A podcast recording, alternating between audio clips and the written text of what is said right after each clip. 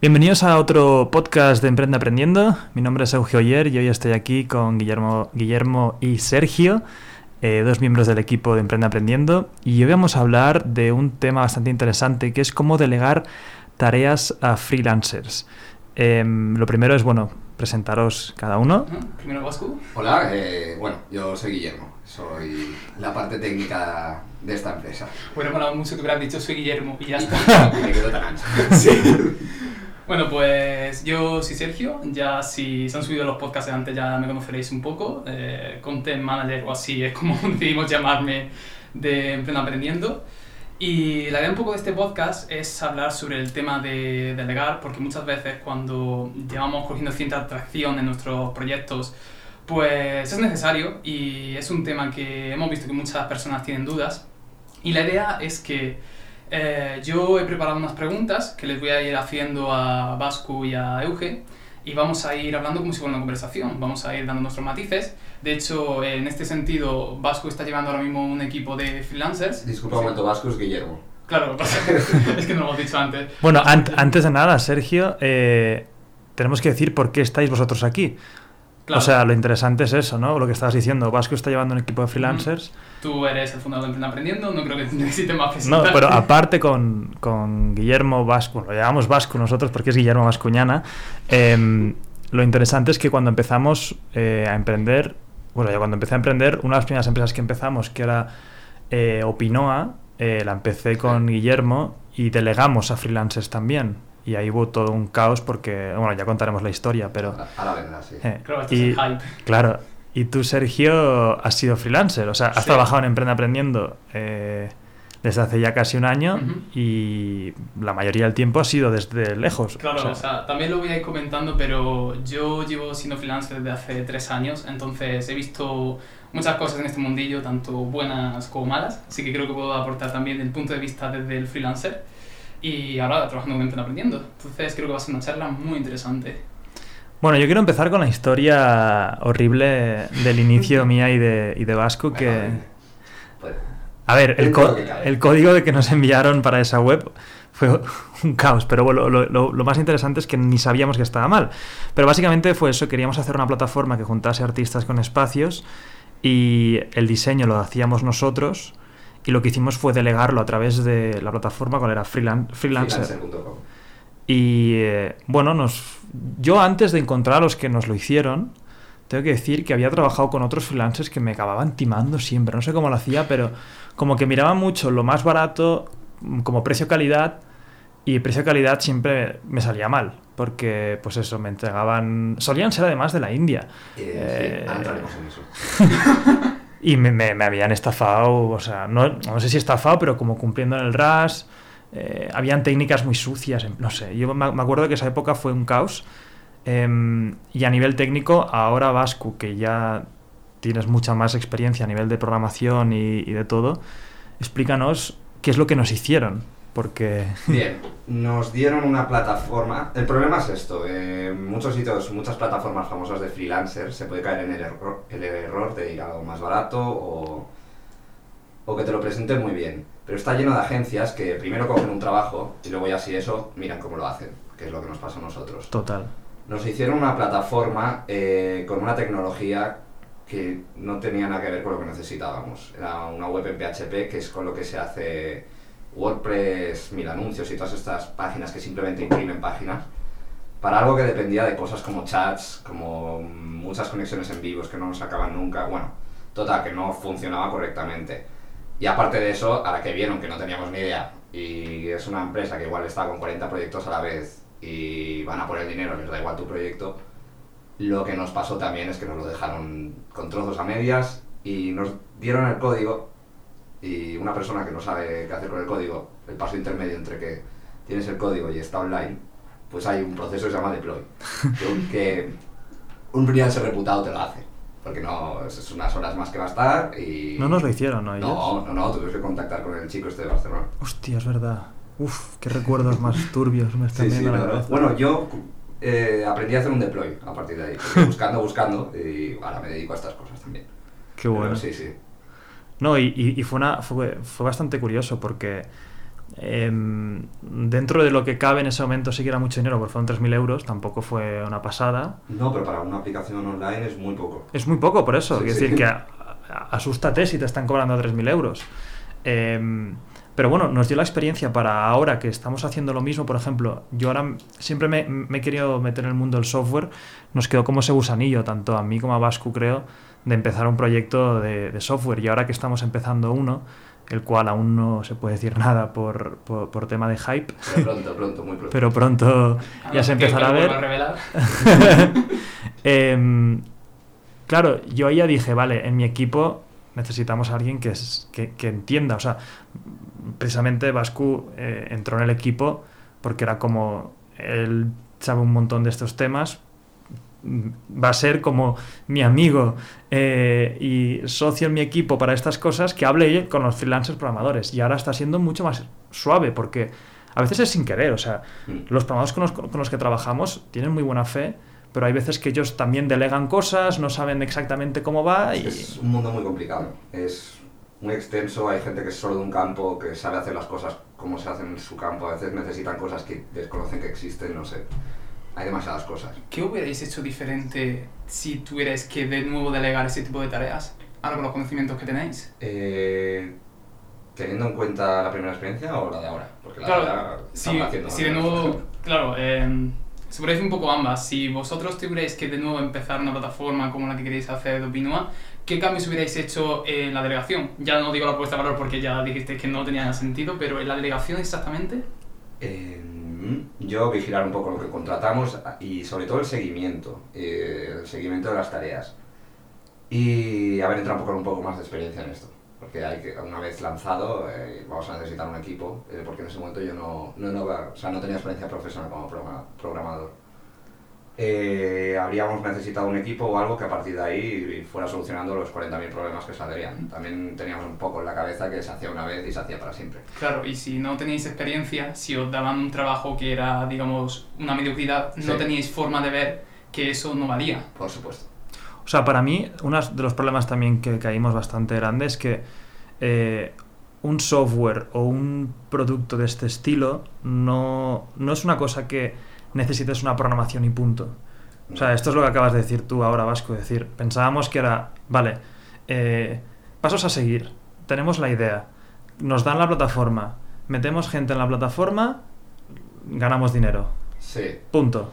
Bueno, y el diseño por medio, que esto también es un paso erróneo. Porque cogimos, eh, o sea, no, no es la persona ni nada, simplemente el proceso de diseñar una aplicación, ya sea web o móvil el diseño, un diseñador gráfico no es un diseñador gráfico para webs, ni un diseñador gráfico para móviles. Hay muchos pasos intermedios que un diseñador gráfico se puede creer que sabe cómo se diseña una web, le puedes proponer esto y a la larga hay muchas cosas con las que no cuenta, temas de usabilidad, temas de lo que se puede llegar a conseguir con la parte frontal de, de una página, cosas, no sé, que igual una persona que suele hacer panfletos no... claro, puede haber un conflicto, ¿no? De que el diseñador quiera hacer una web bonita, que sea muy visual, pero que luego a nivel de usabilidad sea cargue lenta, no sepa muy bien dónde están los botones, ¿no? O que no esté utilizando los recursos que ofrece, por ejemplo, lo que se llaman frameworks, que es con lo que se construye mm, la parte visual. Claro. No está teniendo en cuenta nada de esta funcionalidad. O simplemente que no te esté teniendo en cuenta eh, el móvil y el ordenador no, y, además eh, que, un, software así nunca es lo, que hemos dicho, de hacerlo punto y ya está, sino que luego mm. eh, la gente te puede decir, el chat no lo uso, pero quiero ver las estrellas de los usuarios o quiero ver esta cosa nueva. O sea, eh, tú lanzas la primera versión y no tiene nada que ver con la versión que vas a tener dentro de un año o dos años. Por lo tanto, no es que necesites un equipo para una vez y punto. Necesitas un equipo que esté contigo, ya sea que si vas a tenerlo como freelancer, ya puedes tener un plan de ataque para que cuando te den eso, luego te montes tú tu equipo. Mm. O unos freelancers que tengas tanta confianza, te la hagan tan bien, que puedan escalar contigo, porque los cambios siempre van a ser súper rápidos. Esa opción yo no la recomiendo, porque eh, es un poco caos. Imagínate que ellos tienen a lo mejor en su cartera, esos freelancers, 20 proyectos. Tú eres uno de los clientes que tienen. Si a ti unos clientes te están pidiendo unos cambios rápidos, y estás compitiendo realmente en un mercado donde hay otros, otras personas y otros softwares que también están ahí, que quieren parte del pastel, o iteras más rápido que ellos, o, la gente se cambia de, de producto. Y sobre todo si tienen empresas más grandes que al final son los que dan de comer. Claro. claro. Entonces, ya que has introducido este tema, Euge, de, de cómo a veces tener freelancers que tengan muchos proyectos puede ser un poco complicado, ¿cómo tú dirías que son las ventajas e inconvenientes de tener freelancers respecto a trabajadores, digamos, tanto en remoto o en físico que estén más involucrados? A ver, ventajas de, tener a gente que no esté realmente en tu equipo, que les pagues por trabajos, es la flexibilidad la flexibilidad de que el día de mañana eh, no cumple con lo que estás diciendo y le dices, oye, ya no te voy a pasar más trabajo. No es ni un mal trago, ni una... Eh, eh, no supone una montaña el tener que echar a alguien de, tu empresa como si fuera un trabajador, tanto si es a remoto o en físico. Te da una cierta velocidad o, contrastar, o a lo mejor puedes tener a cinco tíos más también que te estén haciendo esos trabajos. O sea, es más más sencillo, por así decirlo, y más rápido. Eh, lo otro ya es un costundido, tener a alguien en la empresa, pues es una persona que te estás formando, eh, estás asumiendo que, también está alineada con tu, con tu propósito, con tu proyecto. Em, pero, pero sí, o sea, yo siempre he pensado que al empezar necesitas, yo tiraría de freelancers y cuando empiezas ya a tener ingresos suficientes y, y puedes meterte, sobre todo que tengas una estructura de costes predecible. O sea, es, muy flexible. Si tú estás generando 20.000 mm, al, al mes eh, y te están costando los freelancers 10.000, si el día de mañana tus ingresos bajan a 11.000, puedes sacarte a mm, tantos freelancers de, encima, porque directamente no les pasas más trabajo. Pero claro, si tienes una estructura de costes de 10.000 y empiezas a bajar, sácate esa, esa estructura de costes. Eh, es más complicado.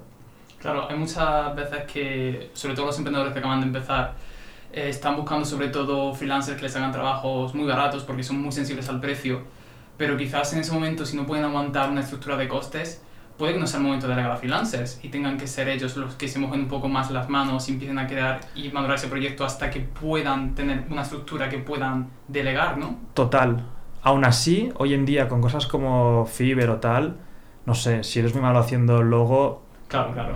pues que alguien te haga el logo.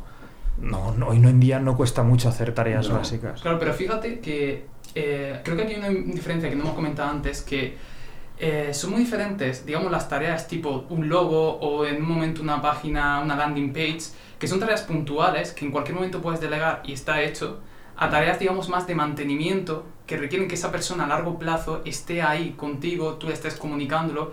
Y digamos que, por lo menos desde mi punto de vista, no, no es la, el mismo tipo de relación que se establece. Y digamos que lo que tú tienes que pedirle a ese freelancer es diferente, ¿no? En el caso que sean tareas puntuales a tareas más mantenimiento. O sea, la gran diferencia entre un freelancer y un trabajador que esté trabajando en tu equipo es que cuando un freelancer está desde fuera, ese freelancer lo que tienes que delegarle son tareas específicas y medibles.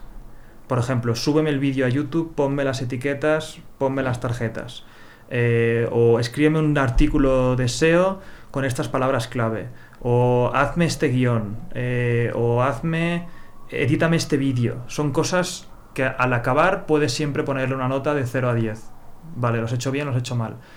Cuando alguien integras en tu equipo, ya estás jugando a otras cosas. Estás jugando a. trabajas bien el equipo, eh, emocionalmente pues te sabes llevar con los demás compañeros, sabes trabajar en equipo, eh, hay otras cualidades que estás buscando. Eso es un juego muy distinto. Ambas tienen sus, sus cosas buenas y malas, obviamente. ¿Cómo puedes tú encontrar a freelancers que valga la pena? Bueno, esto es una pregunta difícil y, y, sé que a lo mejor no podemos responderla del todo, pero creo que... ¿Cómo yo lo hago? yo, yo directamente hago una pequeña prueba de un trabajo, veo qué tal funciona y a partir de ahí... Poner lo mismo, exactamente. y luego hay red flags que se ven. Cuando es una agencia que ha respondido absolutamente a todo lo que se propone, eh, sobre todo cuando son agencias India o Pakistán, eh, prepárate, porque suele, o sea, es un negocio allí esto. Parece que aquí estamos contra India y Pakistán. No, no, no. no es por eso. No, no, es eh, culturalmente hay, hay, un negocio muy grande. Eh, son, pues, es un país que está lleno de programadores y es un mercado sobresaturado. Y lo que hacen es muchas agencias coger todos los trabajos que puedan y claro, son, es dinero que no, no, no es lo que se cobra normalmente en India. Entonces, se dedican a coger ofertas y luego ya encuentran a gente y lo hacen y suele acabar siendo un poco chapucero. Por otra parte, existen, obviamente, millones de programadores geniales en India y Pakistán. De hecho, suele ser muy común que en grandes empresas esté gente que las hayan traído ahí. Claro, yo aquí tengo bueno, un pequeño tip que puedo ofreceros de, de, estar en mucho en el mundo de los freelancers y saber lo que suelen hacer. Porque con mucho Bascu, eh, muchas veces eh, hay este tipo de agencias que empiezan a ofertar a todas partes y ni siquiera les importa lo que van las descripciones. Eh, trabajo de edición, pues venga, aquí, aquí, aquí, aquí. Y claro, muchas veces este tipo de agencias o freelancers no nos interesan.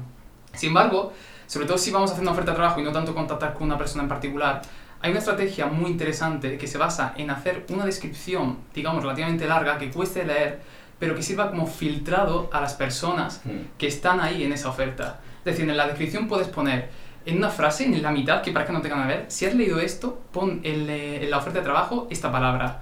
O más aún, imagínate que eres emprendedor aprendiendo y estás buscando a un freelancer, en este caso para editar vídeos. Y en una parte de la descripción, de la descripción haces una pregunta. dices, por ejemplo, ¿Por qué Nestlé va a dejar de vender chocolate? La gente con nuestra iniciativa y vaya a nuestro canal de YouTube a ver el vídeo, se vea el vídeo entero y responda bien a la pregunta, es gente que ha demostrado que no está haciendo un copy-paste de los mensajes en todas las ofertas y que no está ahí sin querer involucrarse un poco en el proyecto. Parece una chorrada, pero creedme, hay muchísima gente que no lo va a hacer. Y eso es gente que directamente nos quitamos de tener que hablar con ella y de tener que preocuparnos por si pueden ser potenciales freelancers o no. Esta es una muy buena estrategia. No, de mencionar la palabra la había visto. Yo es que algún trabajillo había hecho en freelancer.com hace... O sea, ¿has visto que son prácticas que hacen de...? Mm, esto lo habré visto un par de veces, pero sí, eh, menciona que has leído esto o cosas así. Esto, Quizás eso quizá me parece un poco agresivo, me mola más lo que has dicho luego de... Eh, bueno, y aparte nos gustaría saber em, qué opinas de nuestro último vídeo del mm. canal. Sí, eso por ejemplo. ¿Sabes? Así un poco podemos ver tu implicación y tal. También es que el ambientillo freelancer.com es un poco más robótico que... Sí. es que freelancer.com, cada vez que poníamos algo, cuando poníamos eh, copy-paste, copy-paste, copy-paste, una locura. Sí, sí, sí. No, no, y te fusilan a mensajes cada segundo. Lo bueno es que, a diferencia de, de, que si tú vas directamente a coger un, un perfil, como puede ser en Fiverr, al hacer esto ya tienes un proceso de cribado y más o menos puedes empezar a ver qué tipo de actitud mm. o habilidades blandas tiene esa persona. El problema de Fiverr es que no hay mucha información sobre proyectos grandes, son finanzas muy enfocados a, cosas muy pequeñas. Claro, tareas puntuales, ¿no? Si quieres desarrollar algo que va a tardar 5 meses, necesitas gente, Fiverr igual no es el sitio. ¿Os dais cuenta, no? Que Fiverr lo único que ha hecho es pillar el tema de los freelancers y meterle un tripwire a todos. Sí, la verdad que sí. o sea, es el, el concepto, es decir, les ha obligado a todos a poner uno, o sea, hacer su propuesta de valor de un freelancer, hacer una escalera de valor, decir, oye, me da igual que tú hagas webs enteras por mil euros, ¿qué puedes hacer por cinco? Sí. En plan, pues por cinco, no sé, te hago un asesoramiento de la web. Pero básicamente les ha obligado a crear una escalera de valor. En plan, decir, segmenta tu propuesta de valor, que es como sabemos trabajar los humanos. O sea, yo no delegaría un trabajo de 5.000 euros de primeras. Quiero ver por 5 euros, ¿qué eres capaz de hacer? por, eso, por eso lo ha reventado Fiverr. Pero lo único que ha hecho es pillar y obligarles a todos a pasar por un filtro de segmentadme tu propuesta de valor en tareas más bajas. Pero bien, si los freelancers, eh, si tú te lo pones a pensar fríamente, es como un negocio unipersonal. Al final tienes que pasar por las mismas, digamos, fases de empezar a que tu cliente potencial gane confianza, a que empiece a tener un pequeño coste un día de una compra muy barata, esa escalera de valor, y poco a poco ir transicionándole a poder pagar más y más porque ya está esa confianza y esa relación ganada. Mm. No, sí, yo por ejemplo, Humberto, que trabaja con nosotros a distancia, no es un freelancer porque ya está en plantilla, digo que simplemente está a distancia. Pero, sale de ahí, ¿no? Claro, la, la, transición no sale de ahí. Él trabajaba en, en Fiverr, se ganaba muy bien la vida en Fiverr, pero con nosotros lo que dijo fue, oye, nos hizo una propuesta para Flash Libros de hacer otra vez, de hacer las infografías, y él por su cuenta hizo la primera infografía. Entonces, eso ya fue como eh, el lead magnet, algo gratis. Toma, toma la, primera, la primera de esto. Wow, yo dije, qué guay, eh, ¿cuánto me cobrarías por todas? Nos hizo un presupuesto, trabajamos, vimos qué tal funcionaba, wow, ya he pagado, he visto que el valor, vi cómo trabajaba, eh, me empezó a pasar una, una infografía por día. Dije, No para un diseñador Sí, con sí. los que he trabajado hasta ahora, esto es muy guay. Em, y luego cuando lo conocí, cuando fui a Argentina, lo conocí en persona, ahí me di cuenta de que ah, sus habilidades blandas a nivel de persona y tal, increíbles, y ahí ya le hice la propuesta para trabajar eh, directamente con nosotros y ahora sigue trabajando a día de hoy, es, es un- una estrella en, en- en nuestro equipo. Eh, que si estás oyendo esto, Humberto, felicidades por el trabajo. Te queremos, Humberto. Y, eh, Te aviso que dentro de poco tengo trabajo para ti. Pero lo, lo bonito, Humberto, es que aunque trabaje a distancia, entiende lo que estamos haciendo, le gusta nuestro Sí. proyecto, aprende em, y sobre todo es su actitud. Eh, yo nunca he visto... La mayoría de diseñadores tienden a pensar que ya se lo, ellos saben cómo es, tal, y él con la calma te escucha, mm, da su input, pero sabe cómo eh, reaccionar. O sea, a mí realmente como, como trabaja es, es, es muy bueno. Fíjate qué diferencia, porque conforme lo estaba diciendo, he sentido un poco reflejado el proceso que yo también he seguido para Aprendiendo. Y es que tanto Humberto como yo hemos empezado como freelancer haciendo diferentes encargos a otras personas, en el caso de Humberto diseño y en mi caso redacción. Pero cuando llegamos a Emprender Aprendiendo, pasamos directamente a dejar de estar trabajando en varios proyectos pequeños a centrarnos en uno solo, en un solo gran proyecto que nos dedicaba toda nuestra parte del tiempo de trabajo. Entonces, cuando tú tienes el foco en solo un proyecto, es mucho más fácil que puedas llegar a empatizar con la misión, con las personas que hay detrás de ese proyecto, que si hay que hacer algo más, puedas hacerlo porque ya empiezas a implicarte de verdad. Y es en ese momento en el que el freelancer que estaba, digamos, en diferentes mm, clientes, diferentes, picoteando en diferentes sitios, pasa a un solo sitio y pasa de freelancer a trabajador remoto. Y ahí es cuando esa persona puede llegar a tener tareas mucho más demandantes que antes y que pueda mejorar y crecer con el proyecto. Total, yo creo que es, es- un proceso, y aquí también aprovecho para decir algo, que es, em, tú al final decides cómo quieres involucrarte en una empresa. O sea, yo ahora desde la posición en la que est- estoy de, de- de llevar el proyecto de empresario, por así decirlo, pues em, al final tú comunicas mucho con tu implicación en las cosas.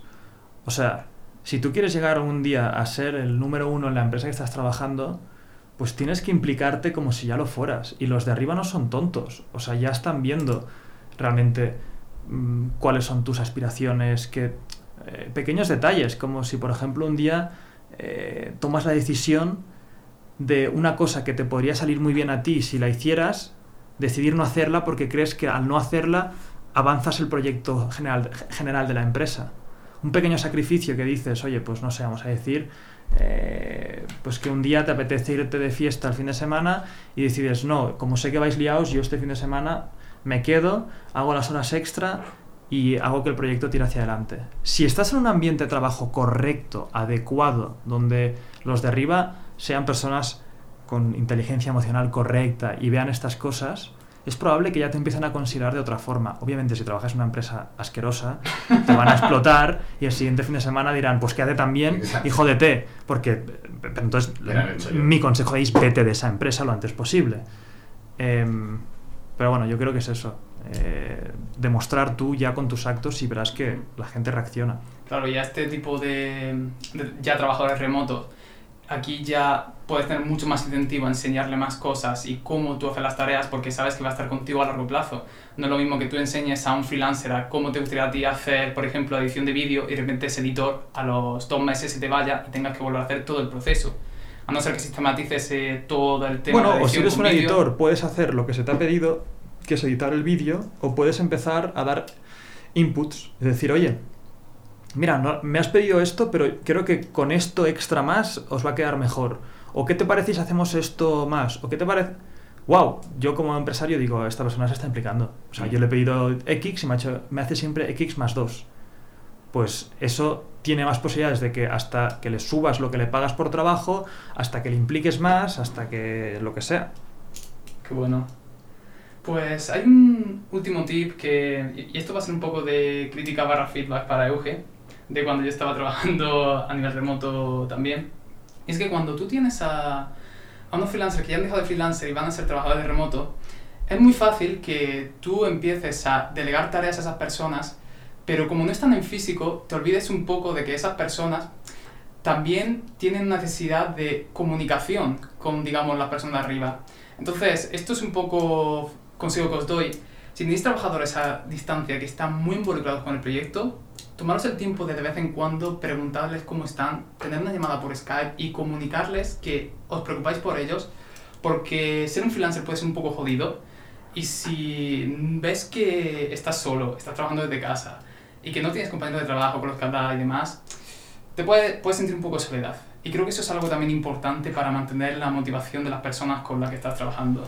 Esto es un caso un poco curioso, porque el freelancer que tú dices es una tipología un poco especial. O sea, ya es más para empresarios remoto. Claro. O sea, está lo que sería el freelancer, que tú le delegas las tareas y punto. Luego lo que está el trabajador remoto, que es la posición en la que tú estuviste un tiempo. Y luego ya sería el trabajador en la oficina. En tu caso, eh, el problema es que mi figura en la empresa no soy recursos humanos. No soy la persona que voy a tener que estar detrás de todos haciéndole que esté contento. No es mi figura, ni jamás lo será. O sea, yo en Emprende Aprendiendo, por mucho que me veáis en los vídeos, yo cuando trabajo no soy el que opera la empresa. O sea, para mí Gera es la figura todoterreno que está encima de todos, cómo estáis, estáis haciéndolo bien. Mi personalidad no es esa. O sea, mi personalidad, y quizás es eso. Eh, en mi caso, hay una, es un caso muy particular en el sentido, si no me llegas a conocer a mí por las redes sociales, no me hubieras dicho esto que me has dicho. Porque tú querías, o sea, si, me conocías a mí de los vídeos. Si, no, si te hubiéramos contratado, a Gera yo le dije la tarea de decir, tú eres el de recursos humanos, estate por, por, los trabajadores. Él es la figura que tú has dicho. Él es el, el director de operaciones. A mí no hubieras ni conocido hasta llegar aquí. Entonces es un caso un poco especial porque me estás viendo en pantalla, pero en el fondo esa no es la tarea en la que yo estaba. Gera para mí siempre ha sido el, hey, ponte delante de, todos los, freelancers y intenta que estén lo más cómodo posibles. Responde a audios, ponte en el Skype, porque yo ni se me da bien, ni me gusta hacerlo, o sea, no puedo, mi cabeza no es... O sea, mi figura en, las, en mis empresas es, estoy en el futuro, estoy pensando en, el más allá.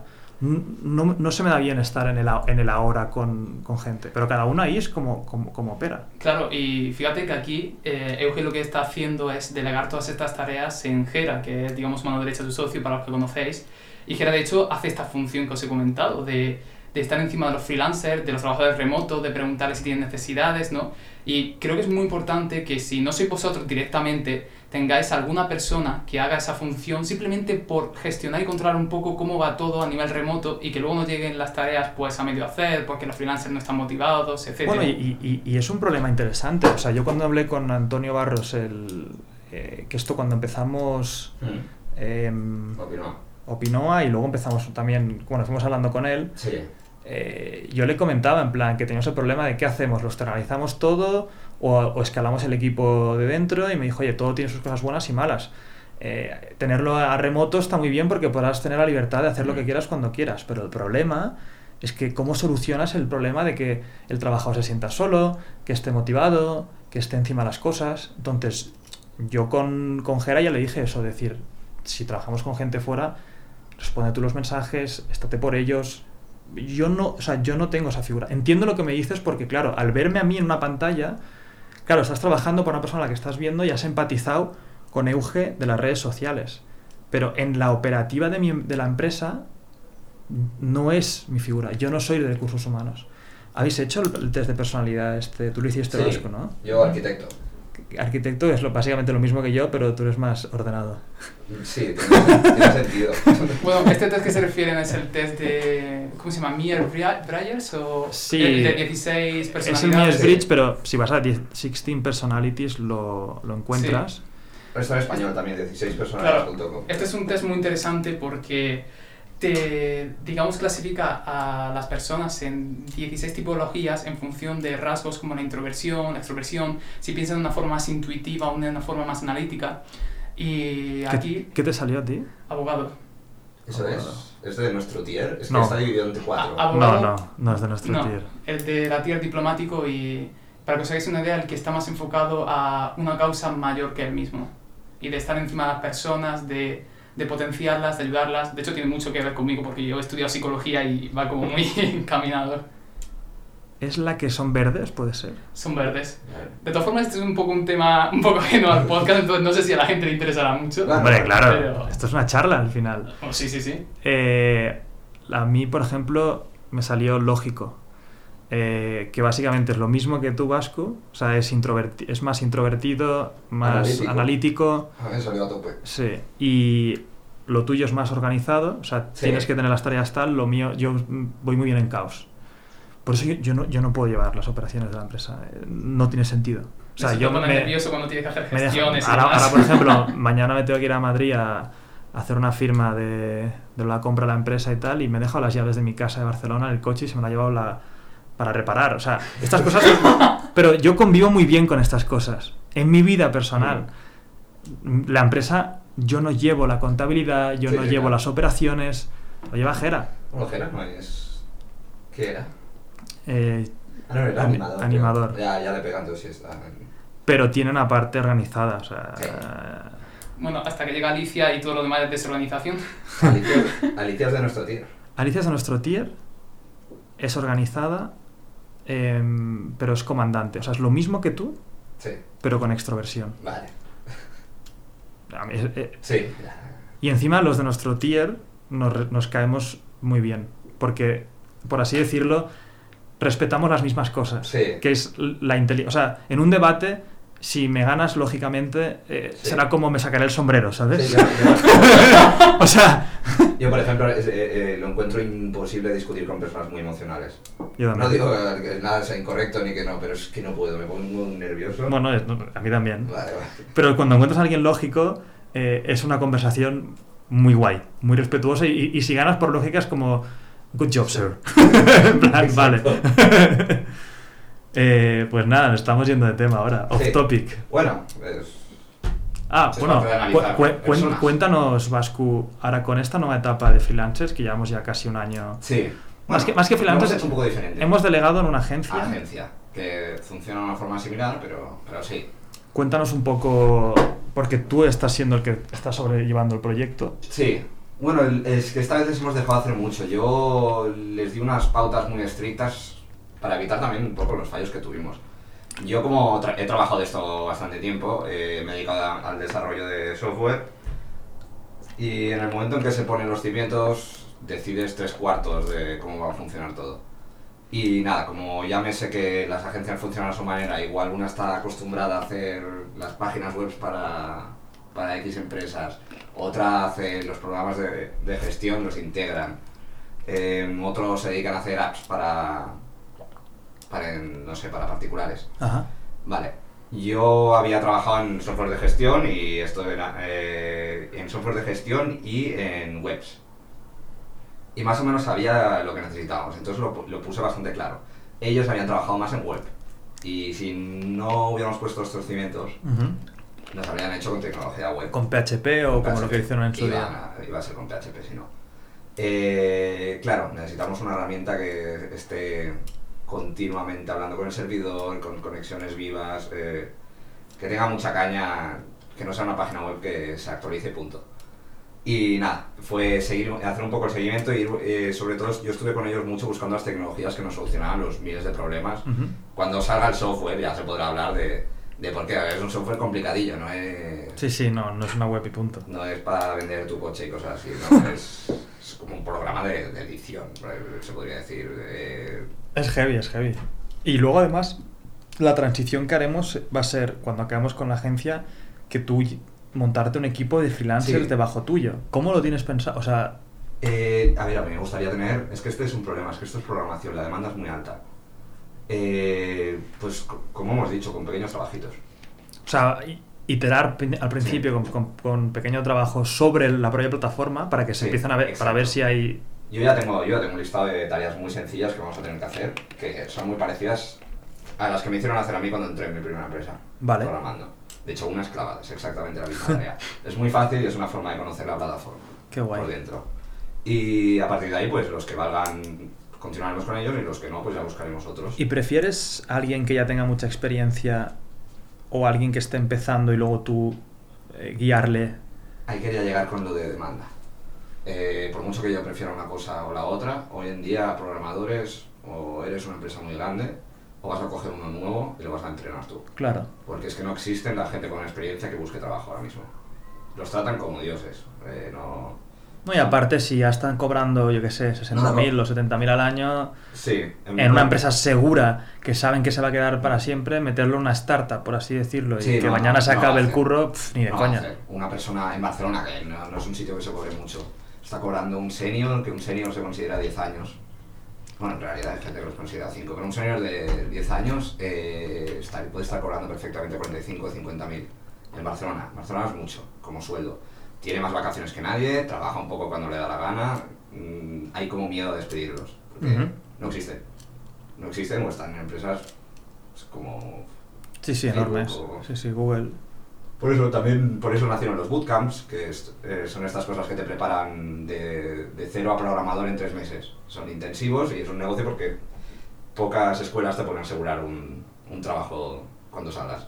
O sea, ¿crees que en un futuro podremos hacer un bootcamp Emprende Aprendiendo para programadores? Eh, sí, la verdad. Y, Hombre, hombre, está muy a huevo porque son muy caras. porque además... más baratos. porque- al- pero además, fíjate una cosa. Oportunidad de negocio. Em, yo cuando hablaba contigo, Vasco, me di cuenta de que el programador al final no es que...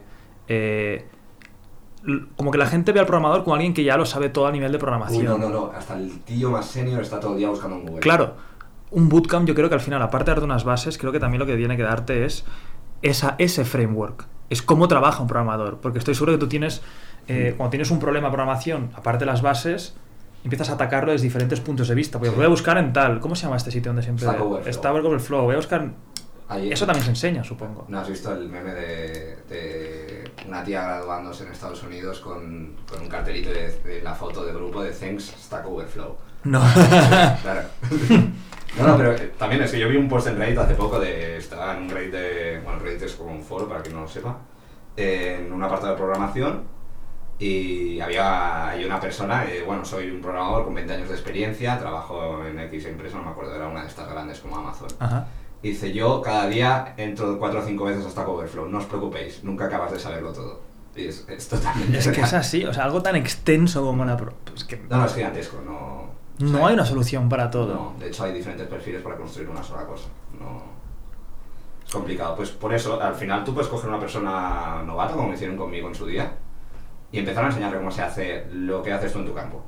Qué bueno. Y a partir de ahí la persona, si es curiosa, aprenderá el resto. O sea, ¿crees que un poco la filosofía será esta, ¿no? Empezar a Coger hacer una- pruebas de, con pequeños y el Sí. que, los que Y- funcionen ir para arriba. Sí, además es que es muy, como es tan grande todo y tal, es complicado pillar exactamente el perfil. Cada cosa está construida con una tecnología diferente.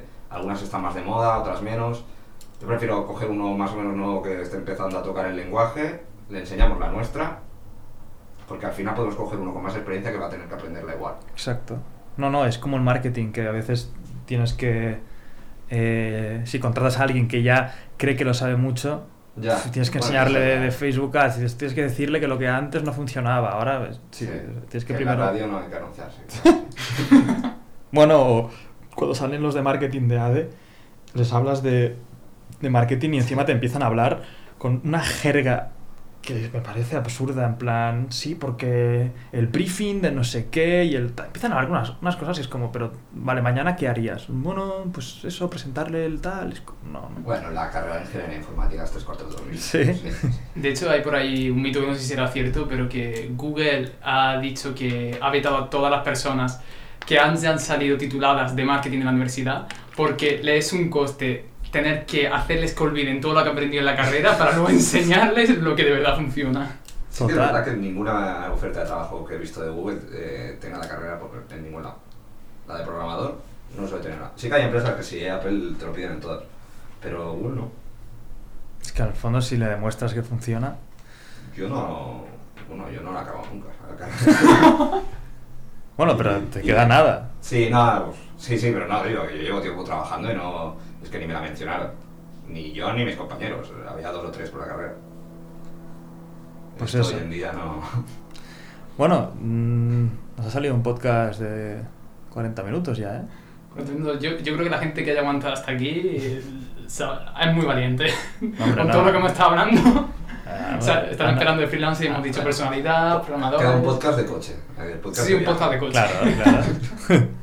Bueno, pues nada, em, simplemente mencionar de que en breves, bueno, en breves, un mes, dos meses aprox saldrá un curso en la academia de, de Guillermo Vascuñana en el que os va a enseñar eh, cómo llevo, o sea, la idea es el curso ideal que nos hubiera ido bien a mí y a él cuando empezamos Opinoa, que es si quieres meterte en el mundo del software, em, para que tengas las nociones básicas, para que puedas hablar con programadores, eh, delegar correctamente, eh, sin, sin saber todas las bases de programación, para que conozcas el lenguaje y que sepas... sin saber programación. Sin saber programación, exacto. Pero que puedas empezar, si quieres empezar un proyecto de software, que no te la cuelen. Yo lo podría llamar así, el, el, curso de que no te la cuelen. De que no te la cuelen, bueno, y, una, vez, y una, vez, te lo dan, saber por dónde ir. Y lo que enseño muchísimo es, sí, la idea que tú tienes, buscar lo que necesitas. Yo creo que, bueno, ese, ese curso va a ser una bestia. Encima está saliendo, está saliendo un contenido largo. Muy largo. Pero. Pero yo creo que al acabar. Creo, que no se puede hacer corto. no, no, a ver. Eh, vamos, yo creo que antes de dejarte. En nuestro caso fueron 3.000, pero la aplicación que estamos haciendo ahora llevamos ya casi 40.000. O sea, un software inicial, delegarlo, ya van a ser entre 20.000 o más. Eh, qué mejor que saber lo que, te, lo que te van a dar. Sí, bueno, por supuesto. Y también empiezo también un poco el curso intentando desmontar ideas que no van a funcionar. Eso también es bueno. Eh, o sea, yo no soy nadie para decirle a nadie lo que va a tirar o no, pero cuando no se viene del mundillo hay cosas que no se tienen en cuenta. Cosas de costes, cosas de... no sé, cosas que están demostradas que no funcionan. Y por el otro lado también ayuda, si tienes una idea, a moldearla un poco más adaptada a tu público y lo que se necesita en este mundo. Que es, hablo de cosas como gamificación, hablo de cosas como cómo enganchar a esa persona a la aplicación, que no sea una cosa que se usa una vez. Y sobre todo hablo de cosas que pasa mucho, que se piensa en aplicaciones y software solo con el factor humano aún allí, como Globo, como Uber, como todas estas que dependen de un coche, de una persona. Siempre intento enfocar en los proyectos más a que no vayas a depender de nadie, que una gente contrate tu servicio y sea el mismo software el que se lo dé.